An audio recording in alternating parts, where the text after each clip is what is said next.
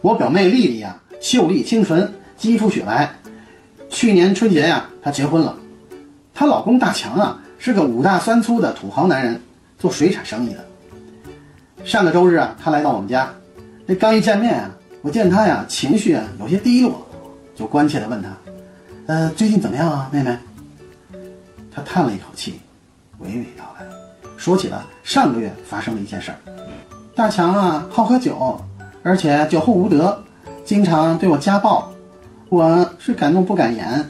就这样呢，我忍气吞声的过了一年。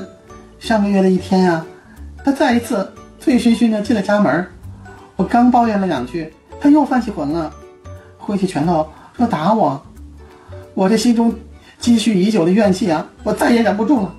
我爆发出来，我就冲他怒吼道：“孙子，我再也不想见到你了。”我好奇的问：“那，然后呢？”他缓缓的说：“第二天我没见到他。”我接着问：“那第三天呢？”没有。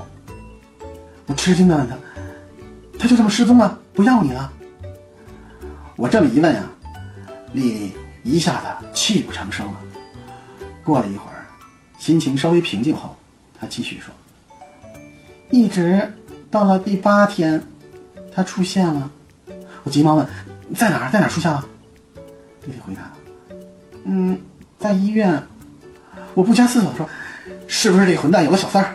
小三儿怀孕了，他正给小三儿打胎呢？”丽丽用一种迟疑的眼神看着我。说道不是哥，你这剧本写的也挺快的呀，直接到第三集了。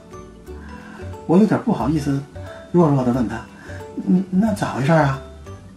他说：“嗯，当时吧，我躺在医院病床上，眼睛上的纱布啊，被一层、一层、一层这么揭开了。